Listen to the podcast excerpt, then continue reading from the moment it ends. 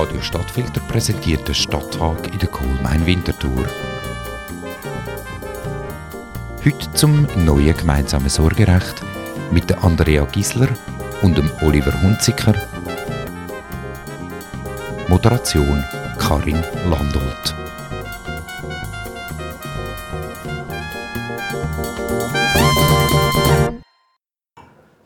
Ja, es scheint nicht so viel Sorgerechtsstreitfälle zu geben, wie wir vermutet haben. Sonst wäre der Zulauf heute Abend wahrscheinlich ein bisschen grösser. Aber äh, nichtsdestotrotz, ich möchte Sie ganz herzlich begrüßen hier in der Kohlmein und auch unsere Zuhörerinnen und Zuhörer bei Radio Stadtfilter zu dem speziellen Tag, wo wir nämlich das Thema diskutieren, die Einführung vom gemeinsamen Sorgerecht und die neue Revision vom Unterhaltsrecht, wo ebenfalls äh, arg für Zoff zwischen den verschiedenen Parteien sorgt. Ich möchte da die beiden Vertreterinnen Vertreter begrüßen, die sehr verschiedene Ansichten haben, die Interessen so, zwar von den Eltern vertreten und denen ihren Kind, aber die Interessen sind beiden Seiten sehr verschieden und das möchten wir da miteinander anschauen. Ich äh, begrüße ganz herzlich Andrea Gisler. Sie ist Präsidentin der Zürcher Frauenzentrale, Rechtsanwältin, Mediatorin. Sie ist Gemeinderätin in Gossau, Kanton Zürich, dort Ressortvorsteherin vom, von der Bereich Jugend, Kultur, Sport und öffentlicher Verkehr und sie ist Mitglied der Grünen Liberalen Partei. Ich möchte ebenfalls begrüßen den Oliver Hunziker. Er ist Präsident vom Verein für verantwortungsvoll, nein, Verein verantwortungsvoll erziehender Väter und Mütter, was eigentlich ein Väterlobby ist. Er ist auch der Gründer vom Projekt Zwischenhalt. Das ist ein Väterhaus, so ein Gegenstück vom Frauenhaus, kann man eigentlich sagen, ein Rückzugsort für Männer, Väter, die Gewalt betroffen sind, also häusliche Gewalt erlebt haben. Er ist auch Vorstandsmitglied der Schweizerischen Vereinigung für gemeinsame Elternschaft. Beruflich ist er etwas ganz anderes, nämlich Informatiker. Und er ist Vater von zwei Söhnen, die bereits erwachsen sind. Er selber hat einen Sorgerechtsschritt in eigener selber persönlich erfahren. Das kann man da, glaube ich, an dieser Stelle sagen. Herzlich willkommen und ein Applaus für die beiden Anwesenden.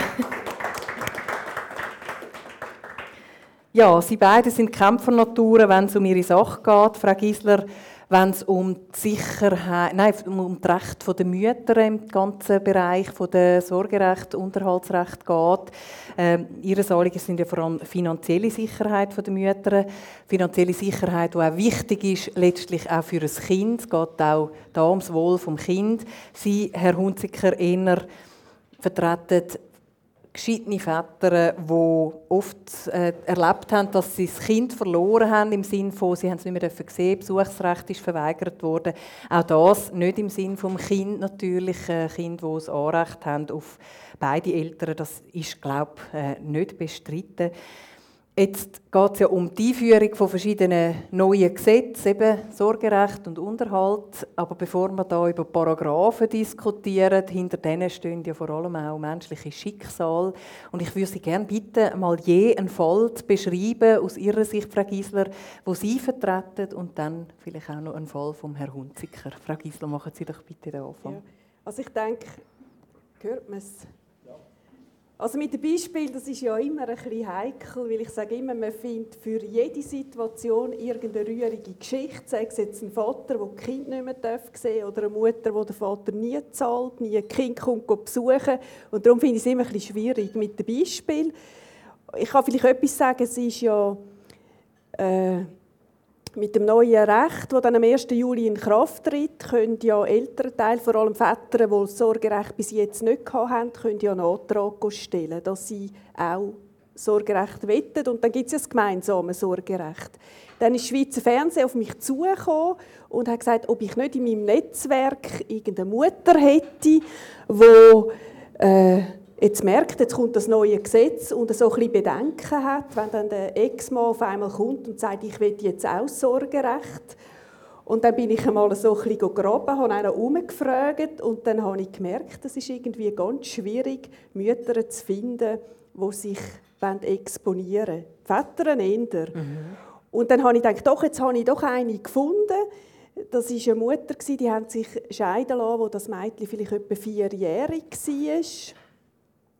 Äh, er hat sich nicht sehr groß um das Mädchen gekümmert, schon während der Ehe nicht so groß. Er hat gezahlt, wenn es ihm irgendwie, wenn er Lust hat oder nicht. Und ich habe sie immer noch bewundert, wie sie wirklich knapp und durchgekommen ist und geschaut hat, dass es doch funktioniert und sie dem Mädchen irgendwie doch ein Umfeld kann bieten kann. Und dann habe ich ihr angerufen und gesagt, ja, wollen Sie nicht da beim Schweizer Fernsehen? Und dann hat sie gesagt, ja, ja sie haben das gemeinsame Sorgerecht. Und zwar, ich bin dann mit ihr nicht vor Gericht gegangen dort mal, und dann hat sie gesagt, ihr Ex-Mann, der hätte das unbedingt wollen an der Gerichtsverhandlung. Und dann hat sie halt gedacht, ja gut, dann sage ich halt ja. Und die haben jetzt rechtliches gemeinsames Sorgerecht, aber äh, Vater nirgendwo, hat immer noch zahlen, wenn er Lust hat. Und dann habe ich gesagt, ja sie, aber wenn dann das Mädchen ist jetzt 14, wenn es dann darum geht, eine Lehrstelle zu suchen oder so, ist ihnen dann bewusst, dass sie dann eigentlich da den Vater einbeziehen müssen. Und dann hat sie gesagt, was, nein, das kann doch nicht sein. Und das denke sie dann also sicher nicht machen. Mhm. Also man ist da, geht da ein bisschen naiv in die ganze Geschichte rein.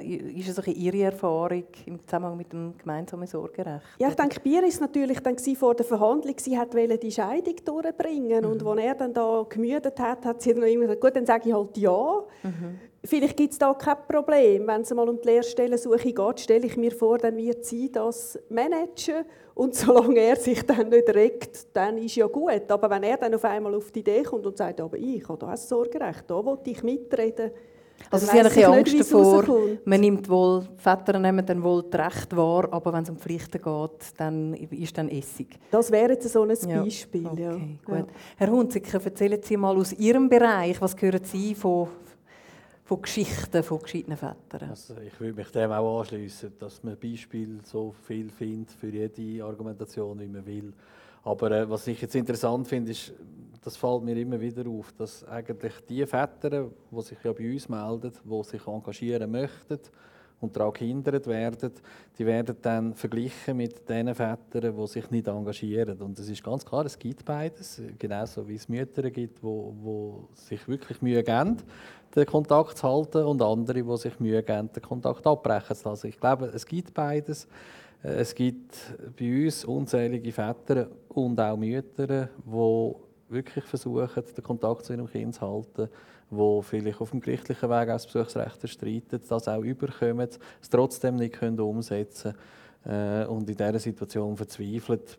Mir ist jetzt gerade ein ganz aktueller Fall äh, im Sinn, wo ein Vater im, im, Januar, nein, im April letztes Jahr erfahren hat, dass seine Tochter mit der Mutter weggezogen ist. Er weiß nicht wohin. Ähm, er hat jetzt neun Monate lang versucht, von der KESB äh, ein Besuchsrecht zu bekommen. Das ist Kindes- und, Kindes und Erwachsenenschutzbehörde. Also er hat sich im Juni dort gemeldet äh, und erwartet bis heute auf eine Antwort. Er hat Ende Dezember vergessen, seinen Dauerauftrag für die Alimente zu erhöhen. Gemäß Urteil hätte er ab Januar mehr müssen zahlen.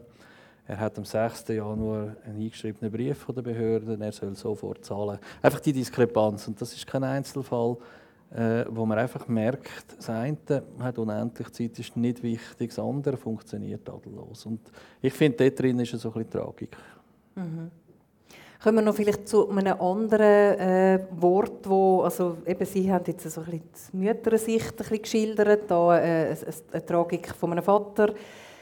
Alle reden ja, wenn es um, um das Thema geht, ums, vom Kindeswohl. Oder? Das ist ein Begriff, der ja wahrscheinlich so nicht als Definition auf Wikipedia oder im Duden äh, nach, äh, zu, zu, recherchieren ist. Ich würde gerne, bevor wir, ich denke, das kommt ja dann vielleicht in der Diskussion auch immer wieder auf, von Ihnen beiden jemand kurz hören, was verstehen Sie unter Kindeswohl? Weil Sie sind ja unterwegs auch zum Wohle des Kindes. Also gut, das, was ist das Kindeswohl? Das ist so ein bisschen, was ist das Beste für das Kind, das Interesse des Kind. Aber manchmal hat man wie, der Begriff ist wie so bisschen, man kann nicht sagen abdroschen, steht ja so im Zivilgesetzbuch, ist immer noch von Kindeswohl die Rede. Ich habe einfach die Erfahrung gemacht, je länger ich als Anwältin gearbeitet habe, desto mehr hat es mich irgendwie erschreckt, was Eltern alles machen und sagen, das ist zum, fürs Kindeswohl oder zum Wohl vom Kind. Und häufig ist es überhaupt nicht ums Kind gegangen, sondern um eigene Interessen, um den Konflikt mit dem Partner oder der Partnerin. Aber das ist ja oft in diesen Sorgerechtsstreitigkeiten. Geht es jetzt ums Kind oder geht es um das Recht vom, vom, vom gekränkten Vater oder von der, von der ausgenützten Mutter? Können Sie es vielleicht gleich kurz umschreiben? Was verstehen Sie unter dem? Also für mich ist das Wohl vom Kind, äh, eben das, das sogenannte Kindeswohl, das finde ich auch, das ist ein, ein, ein ausgelehrtes Wort in der Rechtsprechung. Es gibt auch keine vernünftige Definition dazu. Äh, der englische Begriff «the best interest of the child» ist eigentlich fast präziser, äh, wie es Frau Gisler sagt. Das ist, was für das Beste, im besten Interesse des Kindes liegt. Aber was dann das im Einzelfall ist, das ist natürlich A, jedes Mal anders und B, kann man darüber wunderbar diskutieren oder streiten. Aber mhm. was ich nachher anfügen ist, das ist richtig, wir, wir sind beide wahrscheinlich unterwegs, äh, eigentlich im Namen des Kind. Nur das Problem ist unsere ganze Gesetzgebung zielt eben nicht aufs Kind, sondern sie zielt darauf ab, dass zwei Erwachsene sich um irgendetwas streiten, um Geld, um Kind, um was auch immer. Also wir werden immer wieder in den Konflikt zwischen den Erwachsenen gezogen. Wir erzählen zwar schon, wir machen das fürs Kind, aber de facto ist es halt so, ich kann nicht fürs Recht von meinem Kind kämpfen, mich zu sehen. Ich kann nur um mein Recht kämpfen, das Kind zu sehen. Das ist also falsch. muss man den Begriff Kindeswohl eigentlich gerade weglassen, Frau Gisler? Ja, nein, letztlich muss sich natürlich die ganze Regelung, wo ein Gericht oder Eltern treffen müssen, muss sich natürlich an dem, müsste sich an dem orientieren, was ist das Richtige für das Kind. Und da geht es natürlich nicht nur um die elterliche Sorge, sondern es geht natürlich auch um die, die ganze Unterhaltsfrage. Das Kind hat, das kostet auch. Und das ist ja so ein bisschen das, was von Frauenorganisationen kritisiert worden ist. Jetzt hat man alles mit elterlicher Sorge, hat das vorgezogen und der ganze finanzielle mhm. Unterhalt ist jetzt irgendwo gegen Kinder gerutscht und das ist für das Kind genauso wichtig. Mhm. Also die finanzielle Sicherheit von genau. der, vom älteren Teil, wo die Arbeit fürs Kind auch leistet. Ähm, vielleicht kommen wir gerade zu dem Streitfall. Wir haben, also die Frauenorganisationen haben ja das Unterhaltsrecht wollen, zusammen mit dem gemeinsamen Sorgerecht äh, quasi revidieren, dass das gekoppelt ist. Äh, die Väterorganisation, es ist lustig, man redet immer von Frauenorganisationen, aber Schon von Vätern. Das ist auffällig. Logis, ja, ist noch interessant. Ja, ja. Ähm, äh, jetzt bin ich gerade rausgehört, aber das macht nichts. Äh, ja. Sie haben wählen Sorgerecht durchsetzen, unabhängig vom Unterhaltsrecht. Ähm, warum ist das so gekommen? Beziehungsweise warum haben Sie das unbedingt zusammenführen? Warum sind Sie dagegen gewesen? Also eben, weil das ist ja letztlich ein Gesamtpaket. Wo soll ein Kind wohnen? Wer soll mhm. äh, für Bedürfnis, Bedürfnis vom Kind sicherstellen, wo eben auch der finanzielle Unterhalt dazugehört? Das ist wie irgendwie ein Gesamtpaket. Und da kann man nicht einfach etwas raus, rauspicken. Mhm. Das, das wird einfach dem nicht gerecht. Warum haben und Sie Darf ich vielleicht noch sagen, ja. weil, und die grossen Bedenken der Frauenorganisationen sind natürlich gewesen, wenn man jetzt das Sorgerecht vorzieht, wo eben die Väter sehr dafür plädiert haben, dass dann die ganze Unterhaltsregelung irgendwann versandet und die die Bedenken, die sind natürlich immer noch da. Die haben sie immer noch. Warum haben Sie das unbedingt wollen, äh, entkoppeln voneinander? Sie haben jetzt eigentlich das Ziel erreicht, das gemeinsame Sorgerecht ist da, jetzt könnten Sie eigentlich zurücklehnen und sagen, wir torpedieren alles, was die Unterhaltszahlungen, die Verbesserung von der Situation der Mütter betrifft. Ja, das tut man uns so ein bisschen, ein bisschen äh, suggerieren, aber mhm. so ist es natürlich nicht. Also ich möchte, möchte dazu sagen, äh, wir haben uns nicht gewehrt dass die beiden Themen zusammengehören, das ist auch klar für uns. Das ist logisch, Kind braucht Betreuung und, und Finanzierung, da gibt es äh, keine Frage. Wir haben uns dagegen gewehrt, weil die, der Kopplungsversuch, sage ich jetzt einmal, ist zu einem sehr, sehr späten Zeitpunkt überhaupt erst gekommen. Äh, wenn man in der Geschichte zurückgeht, haben wir im Jahr 2000 das neue Scheidungsrecht eingeführt. Wir haben 2004 ist der Antrag von Reto Wehrli, dass man die Sorgerechtsfrage anders regeln weil sich gezeigt hat, dass sie nicht funktioniert. Das ist die CVP-Nationalrat, CVP der das Ganze genau. 2005 in, ins Rollen gebracht Richtig. Und äh, dann ist es gegangen bis 2010, also fünf, sechs Jahre, je nachdem, wie man es anschaut, bis die Vorlage eigentlich so weit parat war. Und in dem Moment, wo sie eigentlich fast marktreif gewesen wäre, ist, ist die Frage vom Unterhaltsrecht dazugekommen. Mhm. Und wir haben uns nur gegen das gewehrt, dass man das jetzt quasi ausbremst und die zweite Frage, die Runde startet, weil, und das glaube ich, kann man wirklich so sagen, das hätte zu einer deutlichen Verzögerung geführt von einer Vorlage, wo, wo sehr viele dringend darauf gewartet haben. Also es ist nie darum gegangen, das Unterhaltsrecht abzuschiessen. Wenn schon, müsste man sich die Frage stellen, warum das im Jahr 2004, 2005 hier niemand aufgerufen hat und gesagt hat, warum nicht beides zusammen. Warum ist das erst später dazu gekommen? Ja. Also da muss man vielleicht noch etwas sagen von wegen Sport. Also eben, Im 204 war der Vorstoß vom Nationalrat Wehrli. 204, jetzt tritt dann das in Kraft, die gemeinsame elterliche Sorge.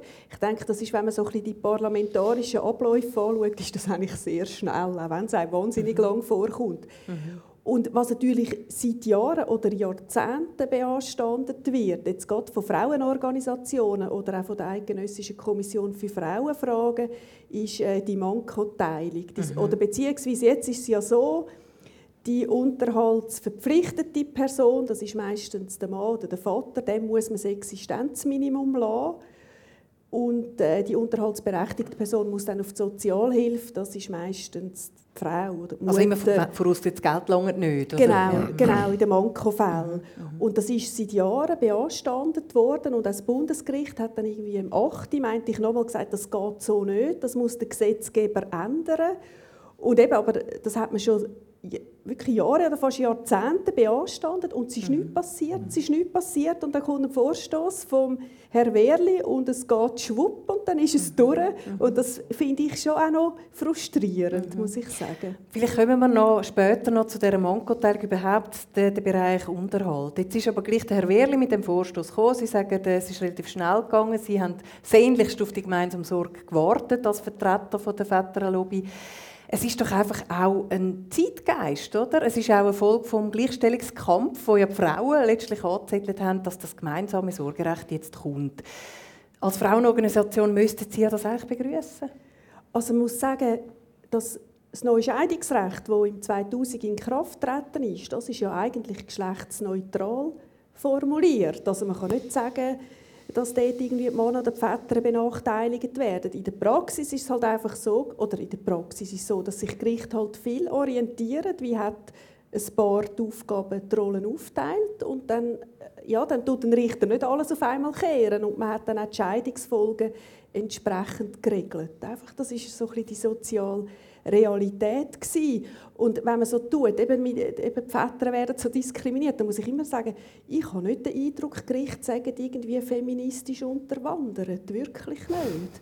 Und wobei man sagen, also ich meine, es ist natürlich, ich finde, das Ideal ist natürlich schon die gemeinsame elterliche Sorge. Und das wünschen sich ja alle, dass beide Eltern die Verantwortung auch wahrnehmen und sich engagieren. Nur man kann sich nicht am Idealbild orientieren und, und die Realität ist leider nicht so schön oder nicht immer so schön. Und dann sage ich immer, das Gesetz muss ja dazu da sein, für Konfliktfälle etwas zu bieten. Mhm. Und wenn man jetzt einfach so, also in den meisten Fällen die elterliche Sorge hat, dann taugt das für den Konfliktfall einfach nicht. Eben, also laut Bundesamt für Statistik sind ja über 30 Prozent der geschiedenen und, oder getrennten Paare haben sich entschieden für äh, das gemeinsame Sorgerecht. Das ist ein Trend, glaube ich, der im Zunehmen ist. Ab 1. Juli gilt das per Gesetz. Und äh, Herr Hunziker, Sie haben jetzt das, ich sage jetzt mal, durch gedruckt in dieser kurzen Zeit. Mit Pflasterstein. mit, mit einer Aktion, genau. Die Frau Sommaruga hat noch ein paar Pflastersteine äh, geliefert bekommen. Ähm, was wird jetzt ab Juli für die Väter besser, Herr Runziker? Das ist jetzt genau die Frage, die äh, man so eigentlich nicht stellen sollte, sondern die Frage wäre eigentlich, was wird für Kind besser? Ja, okay. Was wird für Kind, was wird für die Väter und für die Mütter besser? Ich glaube, man muss ein bisschen unterscheiden, das sind übrigens mittlerweile 45 Prozent, nicht mehr 30 Prozent, wo, dann ist das eine alte Statistik. Ja, wo freiwillig die gemeinsame elterliche Sorge machen. Ja, in gewissen Teilen von unserem Land. Äh, in der Westschweiz ist das sehr stark, in der Deutschschweiz ist es nicht so stark sichtbar. Je mehr nach Osten, desto schlechter. Aber egal. Äh, ich bin auch der Meinung, es gibt Fälle, es wird auch zukünftig Konfliktfälle geben, wo das nicht funktioniert, wo das auch vom Gericht gar nicht wird können angeordnet werden. Ähm, unsere Hoffnung ist eigentlich ein bisschen die, dass zwischen den 45 Prozent, die das heute freiwillig machen, und man muss sich bewusst sein, es ist äh, es ist halt eben schon so, es, es, hat schon im Gesetz keine Benachteiligung, aber es hat so einen kleinen Haken drin, heute, wo sagt, die gemeinsame elterliche Sorge ist nur auf gemeinsamen Antrag möglich. Die Statistik sagt, wenn es keine gemeinsame elterliche Sorge gibt, geht sie in aller Regel zu der Mutter. Und aus dieser Kombination entsteht natürlich eine Art des Vetorecht. Also der Vater kann sie wählen oder nicht wählen, das ist eigentlich egal. Das, ist, eigentlich, das ist eigentlich der Konflikt. Aber heute, schon aufgrund von der Tatsache, dass neun von zehn Müttern wesentlich die genau. elterliche Arbeit Also übernehmen. der Hausmann kommt sie über die alleinige elterliche Sorge. Es geht nicht um das. So es, es, geht darum, dass wir da eine Konstellation haben, wo, wo ein Teil, ein älterer Teil, also die Mutter in der Regel, mit einer höheren Wahrscheinlichkeit kann mit dem Poker und sagen, ja, gib du mir das, dann kommst du sie über. Auf das gehe ich raus. Oder? Und das, das findet statt, das ist eine Realität. Und das wird korrigiert, indem man es umkehrt und sagt, eigentlich bleibt sie beiden erhalten, außer das hat jemand einen guten Grund dagegen. Das ist eigentlich die Umkehr. Und ich glaube, wir werden weiterhin irgend 10, 15, vielleicht 20 Prozent Leute haben, die einfach streiten Gegen die hilft kein Gesetz. Wir werden aber zwischen diesen 20% und diesen 45% vielleicht 30, äh, 35% Leute können dazu bringen, dass sie von Anfang an in eine, in eine kooperativere Lösung hineingehen, weil sie einfach wissen, das ist der Regelfall und sich vielleicht dort finden. Und nicht ums Kind streiten, sondern um vielleicht andere Sachen. Also Sie denken, dass das Verantwortungsgefühl sich verändert durch die neue Gesetze? Ja, einfach die Grundhaltung. Oder? Heute ist, ist, äh, ist es so, wir, wir wissen zum Beispiel, äh, vor ein paar Jahren hat man die Pensionskassenteilung eingeführt und hat gesagt, da wird jetzt nicht mehr darum gestritten, sondern es wird einfach halbiert, fertig, Schluss. Und das ist schlagartig aus der Gerichtssaal verschwunden, das Thema, weil es ist einfach so, es wird halbiert.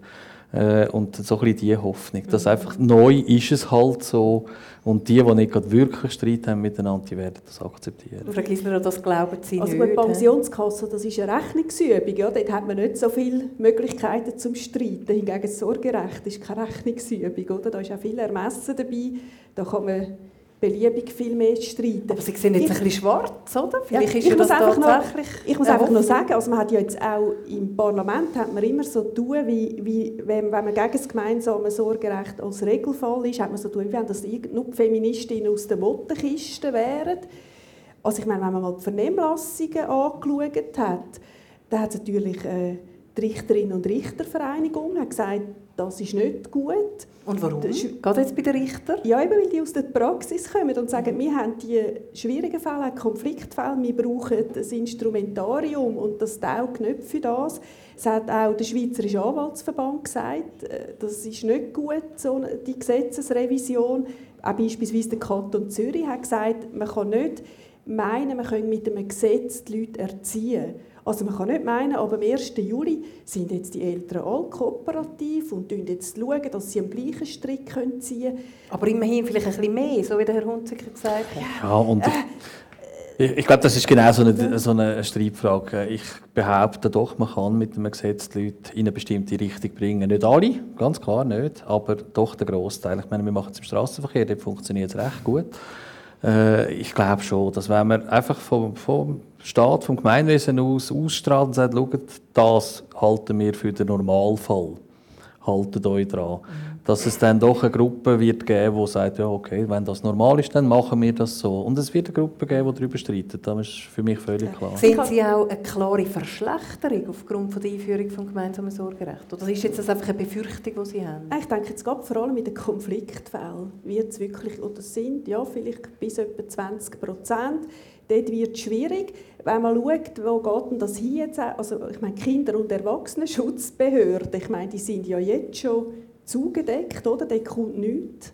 Wie vorher erwähnt, auch in anderen Fällen, es kommt nichts, die sind total überlastet. Und wenn ich daran denke, und die machen sich also grosse Sorgen, wenn jetzt all die Fälle auch noch zu ihnen kommen. Die haben jetzt beantragt, dass das Sorgerecht erst im Juli eingeführt wird. Und sie haben eigentlich 1. Januar 2015 zu wählen ja. und jetzt ist es Mitte Jahr. Das ich ist ein Kompromiss. Ja, ich weiß nicht, wie, wie die ja. nachher, also wenn, wenn man sieht, wie sie jetzt funktionieren, wie das nachher soll. Nur, die sind jetzt schon überlastet mit den Fällen, wo es dann nachher zu Besuchsrechtsfragen kommt, zu Streitigkeiten, äh, dort, wo Leute dann versuchen, mit aller Macht das Sorgerecht trotzdem noch zu bekommen. Ich glaube, das wird sich die Waage halten. Also die, äh, die Angst teile ich nicht, weil wir haben heute diese Fälle, das sind viele, die wir vertreten, die sollten theoretisch wegfallen Ähm, und ja, natürlich die hochkonfliktiven Fälle, dort wird es mehr Arbeit geben, aber ich meine, der Katalog, wie man das Sorgerecht kann verlieren kann, der ist ganz klar. Äh, ich denke, da wird sich eine Praxis herausbilden, wie also das, das läuft. Ist, wenn, wenn verliert jemand Sorgerecht, wenn es jetzt äh, automatisch ist, in welchem Fall kommt es dann doch nicht über? Es ist ja, eben, das ist ja auch so ein Punkt, es ist ja nie darum gegangen, die Väter haben nie darum gekämpft, so gerecht überzukommen. Das muss man einfach immer wieder sagen. Sie haben eigentlich darum gekämpft, dass man sie ihnen nicht wegnimmt. Mhm. Quasi ohne Grund. Weil in der, in der Ehe selber haben sie es ja. Äh, und jetzt der neue Zustand ist eigentlich, das bleibt einfach so, außer eben, es bringt jemand äh, qualifizierte Gründe. Also es ist halt eine Umkehr. Oder Drogenabhängigkeit. Ja, ja, oder Gewalt oder, oder so Sachen. Und, und es ist eine Umkehr ein von der Beweislast. Heute muss, muss quasi eine Mutter, die das nicht will, müsste können beweisen, dass der Vater nicht geeignet ist, umgekehrt übrigens auch. Mhm. Äh, während es mit dem geltenden Gesetz halt umgekehrt ist. Der Vater muss quasi beweisen, dass er in der Lage wäre. Mhm. Äh, und das ist eigentlich eine von diesen, von diesen ganz komischen Situationen. Der Vater muss quasi per Gerichtsverfahren beweisen, dass er mit der Mutter gut auskommt. Ist das ist relativ schwierig. Ja, das ist vielleicht ich weiß nicht, ob man es so kann sagen aber einfach vielleicht, wenn wir nochmal bei den Kinder- und Erwachsenenschutzbehörden bleiben, oder was wird besser oder schlechter. Jetzt ist es ja so, dass wenn die Scheidung nicht mehr als fünf, fünf Jahre zurückliegt und jemand Sorgerecht nicht hat, dann kann er ja am 1. Juli einen Antrag stellen an die Kinder- und Erwachsenenschutzbehörden, einseitig sagen, ich will jetzt das Sorgerecht auch. Und ich, also ich, ich gehe davon aus, werden relativ viele Anträge kommen. Also die Behörden befürchten den Prozessflut. Ja. Werden jetzt all die ja. gekränkten Väter jetzt vor ja. Gericht gehen und Sorgerecht beantragen? Das wissen wir natürlich alle nicht. Wir gehen nicht davon aus. Wir glauben, dass das werden 80 Prozent oder noch mehr von denen, die das machen werden, werden solche sein, die wirklich jetzt die ganze Zeit auch versucht haben, sich da wieder einzubringen. Äh, ich glaube, Frauenorganisationen und CASP haben vor allem vor denen Angst, die das machen, einfach damit sie es haben, einfach so mhm. quasi zum, zum Recht haben. Oder, aha, oder sich durchsetzen, Macht? Ich glaube es nicht. Ich glaube nicht so daran, dass das viele werden sein. Aber wissen tun wir es natürlich auch nicht. Ja. Mhm. Also Sie befürchten, es könnte, ab Juli könnten dann x Hunderte von Anträgen... Also es sind gar nicht so viele. Wir haben mal Zahlen ein bisschen versucht auszurechnen, wenn man von der Scheidungs äh, Zahlen ausgeht, so in den letzten fünf Jahren, dann haben wir ähm, rund 8000 Scheidungen pro Jahr. Mhm. Wir sind immer davon ausgegangen, dass die, die unverheirateten Trennungen wahrscheinlich etwa in einer gleichen Höhe sind. Also wären das theoretisch 16.000 Väter pro Jahr. Ähm, wenn man jetzt die wegzählt, die das gemeinsame Sorgerecht haben, ist es noch die Hälfte. Wenn man dann noch die, wenn man dann noch die wegrechnet, die es gar nicht haben wollen. Mhm. Also wir sind am Schluss irgendwie, haben wir das Gefühl gehabt, dass das gibt vielleicht 2000 Anträge schweizweit mhm. pro Jahr. Ja genau, die Zahl ist um die Verschiebung gegangen. Ähm, also theoretisch etwa 10'000 Fälle verteilt mhm. auf die ganze Schweiz. Was ich, was Nicht so viel, oder? Sagen, was, mich denkt, man hat auch wahnsinnige Erwartungen geschürt bei den Vätern. Und die haben auch wahnsinnige Erwartungen. Und die, ich glaube, da werden viele enttäuscht werden, dass sich halt am 1. Juli, die, die jetzt seit Monaten ihre Kinder nicht gesehen haben, oder aus was für Gründen auch immer, ich glaube nicht, dass sich bei denen so viel wird ändern Und die erhoffen sich das und das wird dann die Frist, die sie haben, die sie so schon haben, Aber wenn sie doch dann gesetzlich Sorgerecht haben, dann können sie dann gesetzlich vorgehen gegen die Mutter, die ihnen ein Kind vorenthält. Ja, gut, das kann man jetzt theoretisch schon. Oder? Ich, ich finde, ich find, man muss auch irgendwo einen Schnitt machen. Die Rückwirksamkeit, die kommt ganz klar von den äh, europäischen Menschenrechtsurteilen, die gesagt haben, unverheiratete Väter müssen das Recht bekommen. Von dort kommt die Rückwirksamkeit. Mhm. Dass man die bei den geschiedenen Vätern jetzt so mit so einem Twitter-Ding auf fünf Jahre gesetzt hat, da kann man sich darüber streiten. Äh, ich finde aber, das neue Gesetz ist eingeführt und von mir aus gesehen möglichst schnell eingeführt für alle zukünftigen mhm. Fälle. Dass es bei denen, die jetzt schon laufen, nicht allzu viel verändern wird, das ist zu befürchten. Aber mhm. damit in Zukunft die, die Fälle, die erst entstehen und vor allem die jungen Leute, die das heute auch anders handhaben, dass für die das Gesetz passt, also das ist eigentlich das Ziel. Fälle von, von der Zukunft ja, ja, schauen Sie an. Äh, meine Frage ist noch so in Bezug auf Sorgerecht. Viele Leute, oder wenn man vielleicht nicht so näher am Thema ist, ist, ist immer noch schwierig zu unterscheiden. Gemeinsames Sorgerecht heißt das jetzt gleich viel betreuen, heisst es das gleich viel finanzieren? Äh, wie muss man sich das vorstellen? Wie ist das ab dem Juli? Sie sind äh, Juristin, also, ja, ja das, also die elterliche Sorge heisst eigentlich, oder wer, der, der die elterliche Sorge hat, der kann so die wichtigen Entscheidungen im Leben vom Kind fällen. Die wichtigen Entscheidungen? Das wäre zum Beispiel Lehrstelle, was für eine Lehrstelle, äh, gewisse Operation oder äh, die Religion, Konfession, so ein die wichtigen Entscheidungen. Ich nehme mein Beispiel von vorher. Mit dem gemeinsamen Sorgerecht hätte dem Mann verhindern können, dass seine Ex-Partnerin 70 Kilometer wegzügelt und ihm nicht sagt, wo sie wohnt.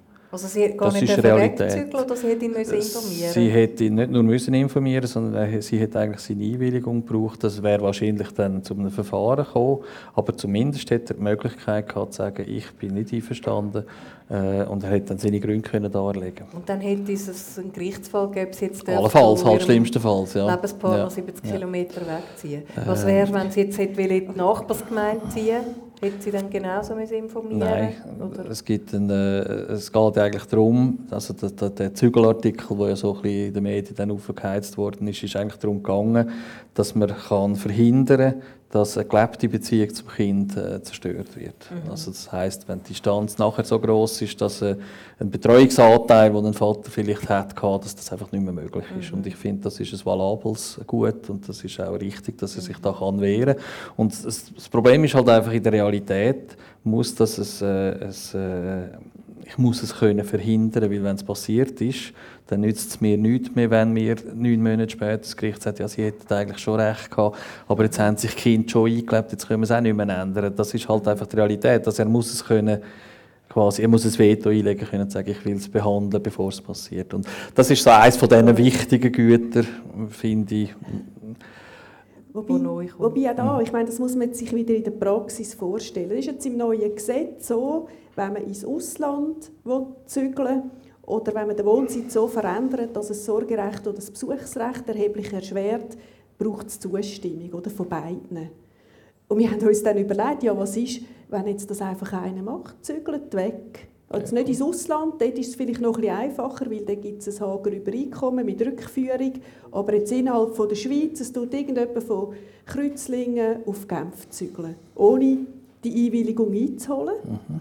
Und dann, ich meine, was läuft dann in der Praxis? Ich meine, das, wir kennen die, und dann eben. sind die dort mhm. und man, es dann ist, ist real. Die Macht des Faktischen genau. ist in diesen Fällen einfach sehr groß. Ich habe auch gemerkt, die Gerichte haben dann eine wahnsinnige Zurückhaltung. Die holen dann nicht das Kind und, und vielleicht ist ja die Wohnung schon gekündigt. Mhm. Und da stellen sich einfach ganz viele praktische Probleme, Absolut. wo man sich kann sagen, ist zwar vielleicht noch gute gesetzliche Bestimmung, aber in der Praxis, wenn sich einer nicht daran hält, ist es einfach ganz, ganz schwierig. Das ist aber heute schon so, oder? Das ist, das heute, ist heute schon so. Heute ist es aber so, dass der Vater dann eigentlich nur kann quasi äh, sein Besuchsrecht nachtrauern und das vor Gericht irgendwie versuchen durchzusetzen, mehr nicht.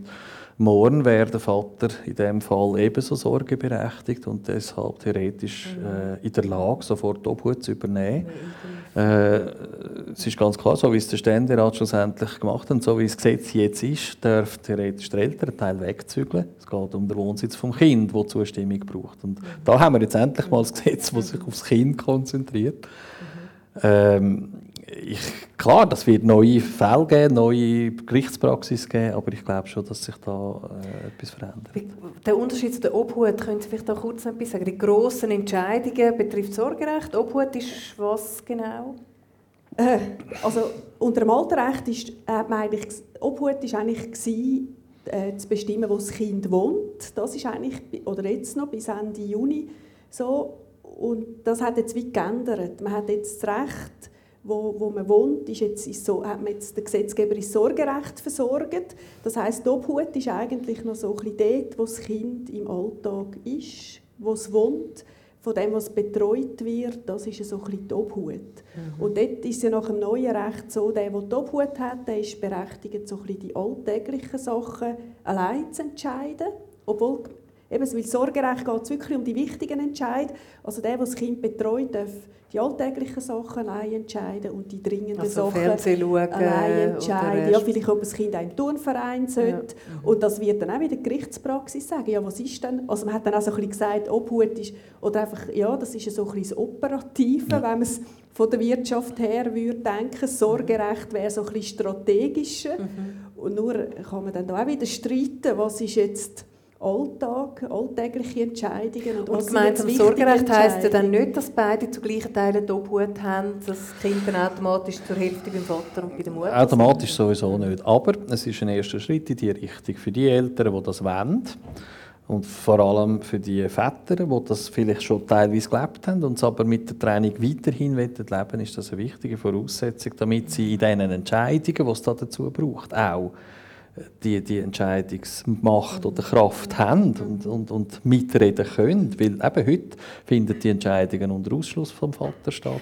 Jetzt, Wobei, ja. darf ich vielleicht noch sagen, also ich meine, die Realität ist so, in vielen Fällen lebt, leben Kinder die Woche durch bei der Mutter und der Vater hat eigentlich die Wochenende und vielleicht noch die Ferien. Und da ist man natürlich relativ weit weg von einer geteilten Obhut. Und das würde dann bedeuten, weiterhin, all die Entscheid, die Alltagsentscheid wären dann allein bei der Mutter. Und dann ist dann auch wieder bei der Gerichtspraxis wird es dann ein bisschen schwierig, wenn man das die teilte Obhut und man sich dann dort nicht einig ist. Aber das sind die klassischen Fälle, das ist klar. Wie, dann, wie man dann das dort handelt. Eben, Sie Ja. vertreten Oder- ja eigentlich immer noch so ein bisschen eine Minderheit, nämlich die Väter, die gewillt sind, sich zu engagieren oder mehr zu bieten für das Kind als nur der Wochenende-Daddy sind. Ich, ich glaube, das ist eine wachsende Minderheit und wenn man es ein bisschen genauer anschaut... Sehr, sehr langsam Ja, wachsen. ja, ich glaube, wenn man eben genauer herschaut, dass wir, wir reden dann immer, entweder haben wir das klassische Modell, so wie eben die Woche durch bei der Mutter, am Wochenende beim Vater, oder dann muss es 50-50 sein. So, entweder oder. Und das stimmt natürlich nicht. Ich meine, es gibt ganz viele Väter, die heute schon irgendwie einen, einen Tag oder einen halben Tag äh, frei machen und Kind betreuen, oder irgendwo vom Freitag an bis am Montag Kind betreuen, da sind schon näher an einer, fast an einer halben Woche, einfach zwar mit dem Wochenende drin, aber wo, wo Alltagsbetreuung übernehmen. Es geht ja letztlich um das. Es geht nicht um Stunden, es geht um Alltagsbetreuung. Und wo wirklich die Betreuung teilen und wo aber im Fall von einer Trennung nach geltendem Recht äh, mehr oder weniger aus dem System rausgekickt werden. Und, und die zu stützen, um, da, um die geht es. Sie wollen aber auch Väter ein bisschen, oder ihr, ihr Wunsch wäre, dass mehr Väter sich möchten einbringen Ja, und das. Sorgerecht auch wirklich leben. Absolut. Sie haben einmal die Idee von, von, Doppelresidenz, von der Doppelresidenz eingebracht, oder die ist Ihre Organisation im, am Gären. Können Sie kurz etwas dazu sagen? Ja, das ist eigentlich genau das. Also Doppelresidenz, das Modell ist nicht neu, das kennt man unter dem Begriff Wechselmodell. Der Begriff ist neu, weil der Begriff soll neu eigentlich mehr darauf hindeuten, dass das Kind an zwei Orten lebt und nicht äh, eigentlich den Wechsel vom Kind betonen. Äh, Das geht eigentlich genau um das, dass heute schon Realität ist, dass viele Eltern Kind gemeinsam betreuen und dass das halt nach der Training weiterläuft. Das funktioniert dort, wo sich die Eltern können darauf einigen können, dass sie in vernünftiger Distanz leben, bleiben und dass das äh, Kind den Wechsel kann machen Und dann hat das Kind eigentlich eine bessere Ausgangslage zur Beziehung zu beiden Eltern. Das ist ein Modell von der Zukunft, glaube ich. Das findet Also das heute bedingt, dass nicht wir in der gleichen Gemeinde eigentlich wohnen Aber ich sagen, Ja, ich weiß nicht, natürlich. ich lebe irgendwo in einer anderen Welt, offenbar. Vielleicht, ich komme auch halt aus einer ländlichen Gegend und dort sehe ich sehr, sehr wenig mit einer geteilten Obhut oder wirklich annähernd. Also wenn irgendwie ein Vater noch einen, einen zusätzlichen Tag, 80 Prozent schafft, plus dann noch einen Tag Kind betreut, das ist also wirklich sehr selten. Ist in städtischen, urbanen Milieu ist das ein bisschen anders, aber es hat wirklich noch ganz viele Gegenden, wo das selten ist. Das ist. Und, und man redet jetzt vor allem so ein bisschen von diesen neuen Vätern, das finde ich auch super, aber man darf, das sind jetzt etwa 60 Prozent der Familien, die das wirklich plus minus teilen. Und ich habe nicht das Gefühl, dass das rasant wird wachsen. Und dann finde ich es immer ein bisschen schwierig. Man muss ja irgendwie schauen, wie läuft es bei den meisten Leuten und sich ein bisschen an dem orientieren und nicht wieder, halt nicht wieder vom Idealbild.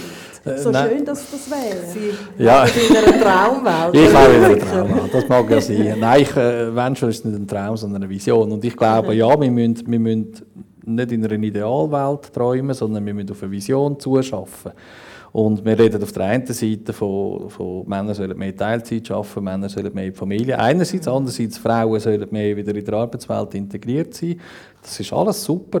Ähm, nur, wir müssen uns auch bewusst sein, das hat ja auch Veränderungen dann mit den Einkommen zu tun. Also wenn ein Mann auf Teilzeit geht, dann ist es fast Bedingung, dass die Frau irgendwo das kompensiert. Das heißt, die beiden müssen dann gemeinsam irgendwie betreuen. Und diese Modelle möchten wir ja alle fördern und stärken. Und also das ist ein sagen, Teil davon. Ja, also ich glaube, da haben wir eigentlich die gleiche Vision, dass wir auch sagen, man muss eigentlich dazu kommen, dass man die Erwerbsarbeit, Familienarbeit, Haushaltarbeit, Betreuung, dass das partnerschaftlicher sollte geteilt werden. Ich glaube, da sind wir mhm. uns einig. Mhm. Die Frage ist einfach, wie kommt man auf diesen Weg? Und da merkt man, es, bei ganz vielen Paaren sind halt so die Rollenbilder noch ganz tief drin. Und zum Teil hat, sind natürlich auch andere Faktoren, die eine Rolle spielen. Ich denke, die Lohnungleichheit spielt da mit. Dann fangen ein paar an rechnen und sehen, ja, wenn der Mann einen Tag reduziert, dann müsste sie aber zwei oder drei Tage arbeiten, um wieder aufs gleiche Einkommen zu kommen. Und das hindert es dann natürlich, das ist das Und das andere, wo ich denke, dass ich, also da finde ich, ist es halt schon manchmal bei den Vätern manchmal ein, ein Lippenbekenntnis, dass sie sagen, ich würde so gerne 80 Prozent arbeiten, aber es geht einfach nicht. Und manchmal denke ich, es würde schon gehen. Und manchmal habe ich dann das Gefühl, sie wollen gar nicht so wirklich oder mhm. nicht alle. Die gibt es sicher, ja. Also ein Lippenbekenntnis also so ein bisschen, ein bisschen in die Arbeit flüchten und den Stress daheim lassen, das, ja, ja. Umgekehrt aber, vielleicht aber auch so ein bisschen Mütter, die... In Komfortzone, die Ja, genau. Oder? Das ja, ist ja dann vielleicht ja, die andere Seite. Ja. Man hat immer die finanzielle Sicherheit durch den Mann abdeckt und jetzt, ui, Scheidung, Hilfe man ist dann hilflos. Und man darf schon nicht unterschätzen, oder? Ähm, der Mann, der Vollernährer ist, im klassischen Modell, äh, wo irgendwo auch weiss, dass seine Familie finanziell von ihm abhängt, der wird ganz anders zu seinem Chef fragen wegen Teilzeit, weder der Mann, der sagt, ja gut, und wenn er nicht tut, dann kündige ich und dann leben wir von dem, was die Frau verdient. Mhm. Also das ist natürlich auch eine Realität. Der mhm. hat eine Verantwortung und wenn er weiß oder merkt, dass sein Chef nicht so Freude hat, dann wird er nicht fragen. Also man muss dort schon auch ein bisschen unterscheiden, der, der nicht will und der, der sich nicht traut. Mhm. Ähm, jetzt eben sind wir bei der Finanzierung, kurz noch zum Unterhaltsrecht, äh, bevor wir dann langsam zur Schlussrunde kommen. Äh, die Manko-Teilung einerseits, oder, das ist ja so ein eine unschöne Geschichte, wenn das Geld nicht lange um die Familie durchzubringen, dann äh, darf der Vater das Existenzminimum wird ihm belassen. Mutter muss dann, wenn es nicht lange, zur Fürsorge, also zur Sozialhilfe. Und, das ist, und, und Frauenorganisationen möchten eigentlich, dass das auf beiden Seiten gleich äh, gehandhabt wird, dass beide nämlich zur Sozialhilfe, wenn das Geld nicht langt. Es tönt aber nach einem bürokratischen Monster. Ähm, ja, vielleicht können Sie da dazu etwas sagen. Es ist wahrscheinlich jetzt im Unterhaltsrecht, im Neuen wird das glaube ich, nicht berücksichtigt, aber Sie haben das, ist das immer ein starker Wunsch also, Nach einem bürokratischen Monster. Also im Neuen, im neuen Recht wäre es so vorgesehen, dass also jetzt ist es ja so, der, der dann auf die Fürsorge muss, eben in der Regel die Mutter, kommt dann irgendeinen Betrag X über von der Fürsorge und das ist dann immer ein Gesamtbudget, wo das Kind auch drin ist. Und irgendwann, wenn die Frau in gute finanzielle Verhältnisse kommt, läuft sie Gefahr, dass dann irgendwann äh, Gemeinde sozial am Konto sagt, jetzt müssen sie die Sozialhilfe zurückzahlen. Also und dann nicht nur die eigene, sondern auch die fürs Kind. Mhm. Und das wird man jetzt ändern im neuen Recht, dass dann die Sozialhilfe, die für das Kind gedacht ist, muss nicht mehr zurückgezahlt werden. Darf ich das auch schnell sagen? genau, das ist, also Mankoteilung, das ist wirklich, also so wie es heute ist, das ist unfair. Das ist keine Frage. Es entsteht also unfair gegenüber der Mutter? Ja, es also, entsteht ein Manko, weil das Einkommen nicht langt.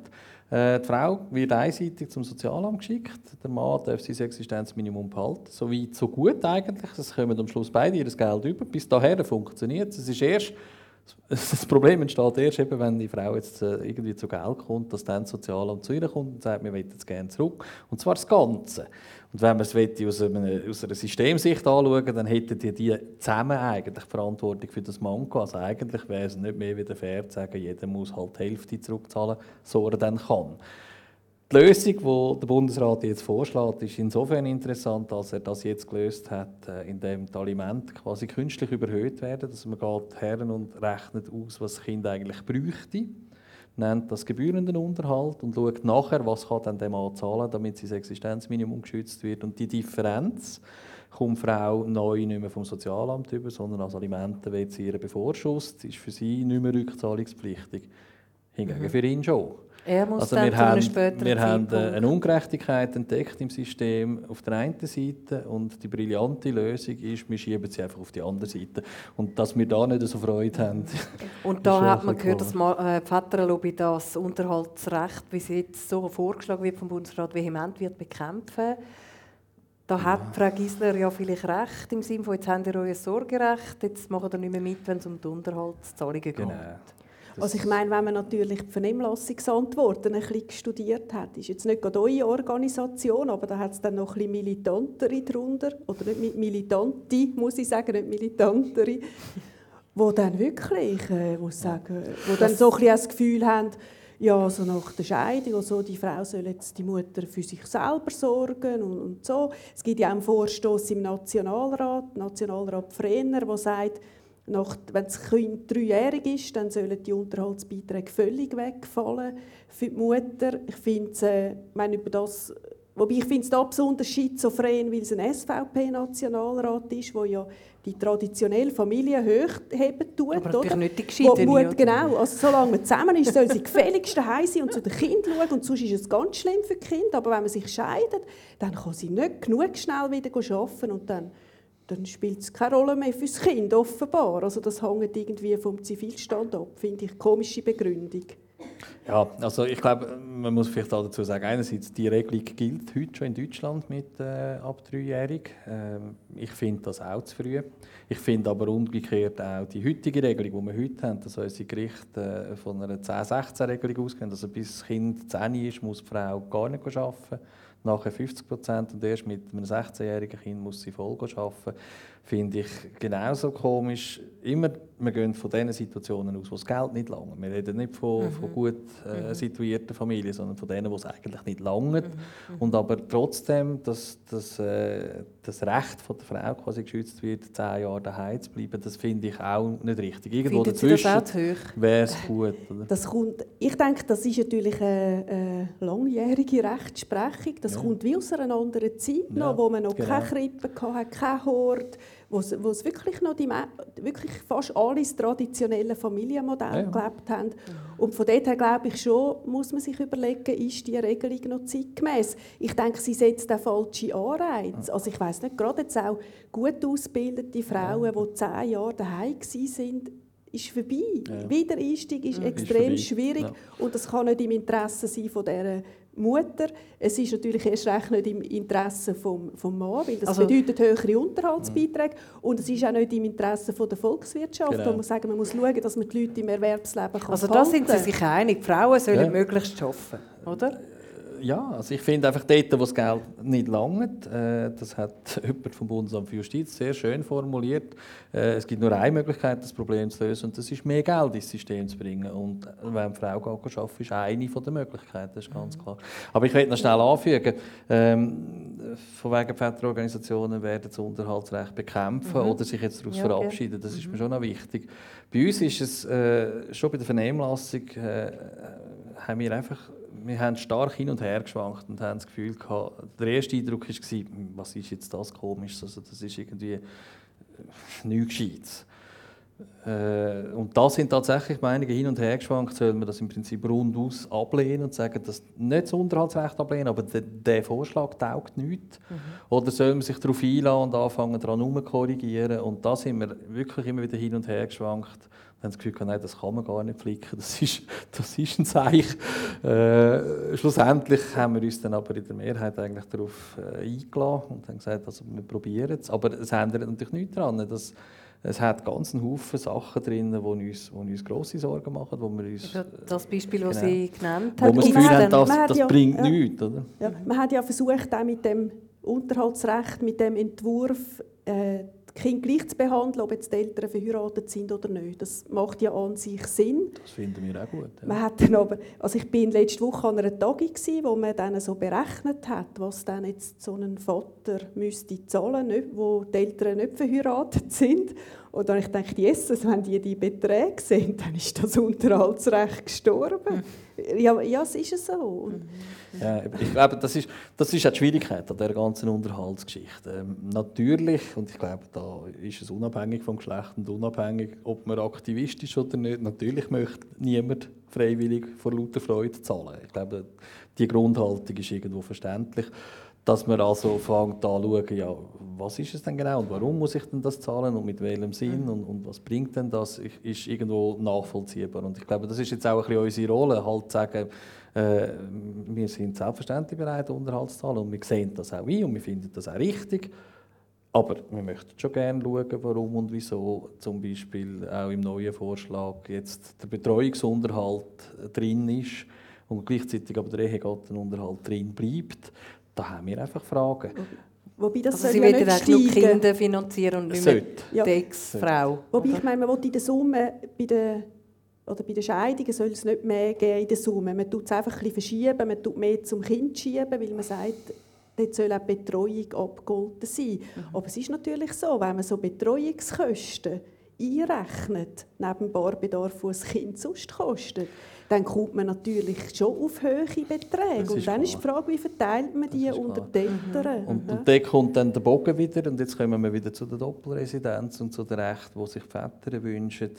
Wir haben immer wieder Beispiele von Männern, die gesagt haben, ich kann das nicht zahlen, aber ich würde eigentlich schon ein paar gerne mehr betreuen. Also ich hätte auch Zeit und ich würde auch. Mhm. Und das aber nicht dürfen. Und genau dort ist die Krux drin. Mhm. Oder? Ähm, einfach der Mann quasi zu verdunnern, er muss jetzt halt das zahlen, das, das finde ich nicht richtig. Ich finde, wir müssen Lösungen suchen, die eben auch ermöglicht, dass der Mann sagt, nein, so viel möchte und kann und will ich nicht zahlen, aber ich betreue, ich übernehme einen Anteil. Ja, wobei ich denke, das Problem ist halt immer, wenn dann der Vater erst bei der Scheidung kommt und sagt, ich will jetzt übrigens auch mehr betreuen, ja. ist wirklich schwierig. Ich denke, das muss eben vorher schon ein bisschen sein und dann ist die Situation eine andere. Aber wenn man dann erst bei der Scheidung kommt, dann dann ist es ein bisschen schwieriger. Nein, komisch ist es nicht. Ich, es ist ein bisschen schwierig. Ich plädiere ja. ganz stark dafür, dass es soll möglich sein sogar für einen Mann, durch eine Scheidung gescheiter zu werden, etwas zu lernen, etwas zu begreifen. Ich plädiere da ganz stark dafür. Natürlich kann er jetzt nicht einfach sagen, ab morgen betreue ich die Hälfte und das Kind hat ihn noch nie gesehen. Ein bisschen überspitzt gesagt, das ist klar. Aber genauso wie man davor redet, dass wenn eine Frau wieder einsteigt im Beruf, dass es eine Übergangsfrist braucht, dass vielleicht ein Teil muss er noch finanzieren, bis sie wirklich drin ist, kann man das umgekehrt auch. Also man kann auch so eine Betreuungszeit aufbauen. Also Lösungen gibt es für die, die wollen. Äh, ich finde einfach, wir müssen, und das wird auch unsere Linie sein in der, in der Unterhaltsvorlage, wir möchten alles draussen haben, was so ein Modell irgendwie behindert. Sind Sie ich glaube, es, also man hat ja wirklich sich Mühe gegeben mit dem Entwurf, eben sagen, es soll liberal sein, es soll nicht irgendein Modell bevorzugen. Und ich glaube, das, dem wird man schon gerecht. Da habe ich jetzt nicht so Bedenken. Ich ja. habe nicht das Gefühl, es wird ein Modell bevorzugt. Nein, bevorzugt schon nicht unbedingt, aber eben, es hat schon so ein paar Fallstricke drin, die eben so, so geteilte Betreuungen könnte behindern vor allem eben in den Fällen, wo das Geld nicht langt. Dort, wo das Geld Wobei, langt, nicht. Aber eben, dann muss man vielleicht noch zu dem Doppelresidenzmodell. Das ist ja eigentlich ein schönes Modell und, und das Kind hat da beide mehr oder weniger gleich viel. Nur muss man es natürlich sagen, das ist auch... Äh, das kommt für viele Familien einfach rein finanziell gar nicht in Frage, weil man braucht zwei Wohnungen, es müssen beide grösser sein, oder? Man kann, kann nicht einer in einer Einzimmerwohnung wohnen, es braucht zwei gleichwertige Wohnungen, die ganze Ausstattung und ja. alles, das kostet etwas und das ist für ganz viele Familien schlichtweg nicht finanzierbar. Ja? Nur haben wir die Realität heute schon wenn ein Vater heute ein äh, normales Besuchsrecht hat, braucht er die Infrastruktur eigentlich schon, beziehungsweise will er sie haben, weil er möchte seinem Kind ja auch etwas können bieten Also das Problem haben wir heute schon. Natürlich gibt es Serien, die sich das nicht leisten können, das ist schon klar. Aber auch dort, äh, wenn der Bedarf entsprechend berechnet wird, und um das geht es ja dann schlussendlich, dann ist es natürlich schon möglich. Frau Gisler, jetzt haben Sie den Herrn Hunziker gehört, er hat sehr sanfte Töne angeklungen, sehr kooperative Töne. Sind Sie zuversichtlicher geworden, dass es in Bezug auf die ganze Revision vom Unterhalt äh, doch irgendwie eine Lösung gibt, die auch für die Frauenorganisationen tragbar ist? Bei dem, nein, bei dem, ich bin nicht so zuversichtlich bei dem Entwurf, der jetzt auf dem Tisch liegt, muss ich schon sagen. Wobei man muss fairerweise sagen, ich meine, Frau Sommaruga und ihre Leute haben sich wirklich Mühe gegeben, in kürzester Zeit etwas anzubringen. Es ist wirklich relativ komplex. Die ganze Sozialhilfe spielt mit, die ganze Schulbetreibung spielt mit. Und ich finde, sie haben sich wirklich alle Mühe gegeben. Aber es ist irgendwie nicht das Geile vom Ei. Ja. Also Sie sind genauso nicht wirklich zufrieden wie Vaterlobby, dann kann es ja dann gar nicht Ja, es ist natürlich geben. eben die Mankoteilung, die ja. man immer wollte, die ist jetzt dort nicht drin. Und ich finde, ist das war für Sie das Hauptanliegen oder eines ist eines der wichtigen Anliegen mhm. Und ich finde, man war vielleicht auch nicht so mutig gewesen, weil an sich ist äh, der Bund berechtigt, quasi zivilgesetzliche Regelungen zu erlassen. Und dann ist der Bund auch berechtigt, dafür zu sorgen, dass das auch umgesetzt wird. Und dann hätten sie also schon noch ein bisschen weitergehen können. Aber sie haben dann immer gesagt, oh, da können wir gar nicht machen, das ist Kanton, das ist die mhm. Hoheit der Kantone. Und da wäre es schon schön gewesen, mit ein bisschen mehr Mut hätte man vielleicht auch ein bisschen bessere Vorlage angebracht. Mhm. Da sind wir uns absolut einig. Und das ist genau das, was ich vorher gemeint habe, wo bei uns immer ein das Gefühl kam, ist, äh, können wir das nicht einfach nochmal, nehmen wir uns ein bisschen mehr Zeit, machen wir es ein bisschen richtig. Finden. Aber um Gottes Willen, wir dürfen natürlich und würden nie sagen, nehmt euch ein bisschen mehr Zeit, weil Sonst will man euch ja dann wieder genau. vorwerfen, ihr wollt zu verzögern. Genau, und mhm. das geht es nicht. Aber ähm, ich glaube eben auch, also es ist ein mutloser Entwurf und, und so, so, ein Kind der Geschwindigkeit, hat man also, den Eindruck. Gut, Ding aber, Weile. aber es gibt natürlich Mannenorganisationen, die wo, wo darauf hinwirken, dass das versandet und versenkt wird. Und das, ja, das fände ich dann wirklich ganz stoßend. Und da erwarte ich dann eigentlich schon, dass man sich da Mühe gibt, das irgendwie eine gute Lösung anzubringen. Frau Gisler, baut auf Sie, Herr Hund. ich merke es gerade, ja, ja. Mhm. Wir machen die Runde noch kurz auf. Vielleicht hat noch jemand eine Frage oder vielleicht noch einen guten Vorschlag für das neue Unterhaltsrecht. Falls Sie das möchten hier einbringen, hätten Sie jetzt die Gelegenheit, bei diesen beiden kompetenten Personen das äh, zu deponieren. Und sonst würde ich noch eine letzte Frage würde ich Ihnen gerne stellen. Also wir haben ähm, so, also ich habe das auch als Journalistin ein bisschen beobachtet, die ganzen Diskussionen rund um Sorgerecht und Unterhalt. Man hat wahrgenommen, die Mannenlobby, Väterlobby ist sehr äh, aggressiv, sehr offensiv auftreten. Eben der mit diesen Besetzesteinen, die Frau Sommaruga bekommen hat, als Hinweis darauf, dass sie es vorwärts machen, endlich mit dem äh, gemeinsamen Sorgerecht. Umgekehrt, Frauenorganisationen sehr zurückhaltend. Eben, man hat kaum ein Beispiel von einer frustrierten Mutter oder von einer geschädigten Mutter eigentlich gelesen oder gehört. Es war noch schwierig. Ähm, warum? Haben Sie nicht das Gefühl, jetzt im Unterhaltsrecht müssten Sie jetzt ein bisschen mehr auf die Tube drücken? Also ich meine, es ist nicht einfach so, dass nicht auf die Tube gedruckt worden ist. Das finde ich eben auch ein bisschen frustrierend. Ich mag mich mhm. erinnern, wir haben mal vor ein paar Jahren eine Medienkonferenz gemacht, wo es auch ums Sorgerecht gegangen ist. Es sind alle grossen Zeitungen sind da gewesen. und es ist nie etwas erschienen, nie etwas erschienen. Und dann habe ich dann gemerkt, das hat auf den Zeitungsredaktionen doch auch mal betroffene Väter. Und das, ja, das kann man ein Stück weit ein steuern. Und das ist halt, dass die Väter mehr ja, sich exponieren und ihre Geschichte erzählen wollen, die dann auch in den Zeitungen kommen. Und eben, man könnte auch äh, so Geschichten von Müttern erzählen und die, die halten sich zurück. Und das, das, ist ein bisschen, macht es ein bisschen schwierig. Kann man sich da keine, ich, keine Lorbeeren verdienen, wenn man sich exponiert als betroffene Mutter? Ja, Umgekehrt. Die, die sich irgendwie so, doch auch viel Persönliches äh, preiszugeben. Die scheuchen sich offenbar mehr als Väter. Und dann darf ich vielleicht noch einen ja, sorry. Und das kann dann vielleicht, denke ich manchmal auch so, eben den Eindruck mhm. erwecken, es gäbe nur ganz, Väter, wo es ganz schlimm ist und wo die Kinder nicht sehen, wo mhm. es gibt, aber eben es gibt auch 180 Grad andere Fälle und von denen mhm. liest man dann nicht. Mhm. Und das tut wie das mhm. Bild, denke ich, es gibt nicht, nicht ein realistisches Bild. Haben da Männer weniger Berührungsängste? Nein, glaube ich gar nicht. Nein, ähm, ich glaube, die Männer, die mit ihrer Geschichte in die Zeitung gehen, das sind die, die zu Recht oder nicht, aber den Eindruck haben, sie haben nichts mehr zu verlieren. Und ich kann mir vorstellen, eine Mutter, die ein Kind bei sich hat, kommt gar nicht in die Situation. Die hat immer etwas zu verlieren und etwas zu beschützen. Die Männer haben wirklich das Gefühl, es kommt jetzt nicht mehr darauf an, ich, ich habe eh alles verloren. Mhm. Ob es dann stimmt oder nicht, aber ähm, das ist so die eine Seite, die, die, die Geschichten von einzelnen Männern, wo, wo in der Zeitung kommen. Mir, ich will noch zurückkommen auf die Aktion. Äh, also der Begriff offensiv, der würde ich stehen lassen. Aggressiv, der gefällt mir nicht.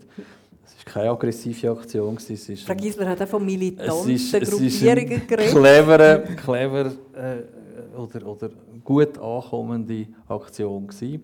Mhm. Wir haben äh, die Steine geschickt, um zu sagen, sie sollen vorwärts machen. Wir haben gesagt, das sind die Steine, die uns im Weg liegen, die wir nicht mehr wettet. Und von wegen der Zeitungsredaktionen mit, den, mit den frustrierten Vätern, wo sie einfach sagen, die allermeisten Journalisten, die über unser Thema schreiben, sind Frauen. Das ist so. Also die, die frustrierten Väter in den Redaktionen, die kennen wir nicht. Die kommen bei den, bei den Journalistinnen gut an. Das kann sein. Ja, muss mir das mal überlegen. Nein, es ist eigentlich natürlich, haben wir profitiert, das ist klar. Äh, ich denke, ich, ich sehe das auch sehr stark zum Beispiel beim Väterhaus, wo, wo viel spannender ist als Frauenhäuser. Einfach ist halt neu, neu und, und, Neues, und ein bisschen speziell. Und, und die Männer, die sich da für ihre Kinder einsetzen, das ist neu, das, das möchte man mhm. auch hören. Ja, von dem haben wir profitiert. Das ist so. Aber ich, ich finde, es sind auch gute Geschichten. Also ich rede jetzt nicht von denen, die jammern, ich rede von denen, die wirklich den Einsatz zeigen. Genau, also ich glaube, das ist auch manchmal ein bisschen schwieriger oder Diskussion, wenn man, es gibt die militanten Organisationen, wo ich manchmal denke, das sind so frustrierte Väter, die sind noch so, so gefangen in ihrer Geschichte, wo vielleicht wirklich ganz eine schlimme Geschichte ist. Ich will das gar nicht werten, aber wo wie nicht aus dem rauskommen und wieder Blick so ein bisschen fürs Ganze verlieren. Und dann ist es wie schwierig, um irgendwie Lösungen zu finden. Das ist so. Ist ja im Prinzip am Anfang der Emanzipationsgeschichte ganz ähnlich gewesen, oder? Die Frauen sind am Anfang auch recht militant auftreten, heute zum Glück ja nicht mehr, aber äh, vielleicht braucht es das, zuerst so eine aggressive Stimmung, um nachher sich Gehör zu verschaffen. Oder ist jetzt das ein bisschen weit hergeholt? Ja, ich glaube schon, es braucht, äh, brauchen nicht. Aber in einer idealen Gesellschaft würden ja überall nur die Kompromissfähigen und Kompromissbereiten miteinander äh, in, in Harmonie diskutieren. Und, mhm. Aber wir leben, haben wir ja vorher gelernt, wir leben nicht in der idealen Welt und in der richtigen Welt. Ja, ich glaube halt schon, es braucht, es braucht irgendwann so das, das Überlaufen, wo dann aber dazu führt, dass es ankommt und dass man dann nachher zusammensitzt und Lösungen sucht. Mhm. Also es braucht halt vielleicht wie beides, ja.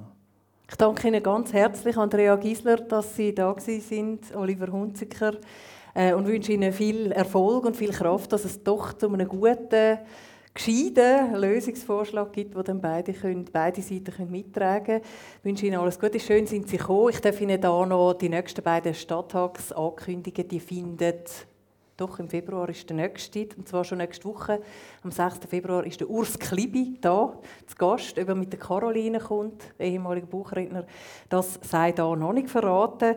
Was ich Ihnen auch noch verraten kann, ist, dass am 6. März äh, der Jetzt muss ich gerade den Vornamen. René Koller, von der, also der Rega-Chef äh, René Koller, wird bei uns zu Gast sein. Und am 20. März sind die Wirtschaftsverbandsvertreter der Nick Beglinger von Swiss Cleantech und der neue Ökonomie-Swiss-Chef Heinz Caro bei uns zu Gast. Ich würde mich freuen, wenn Sie da und dort wieder kommen, reinschauen können. Ich wünsche Ihnen noch einen angeregten Diskussionsabend und wünsche einen schönen Heimweg. Ade. Ist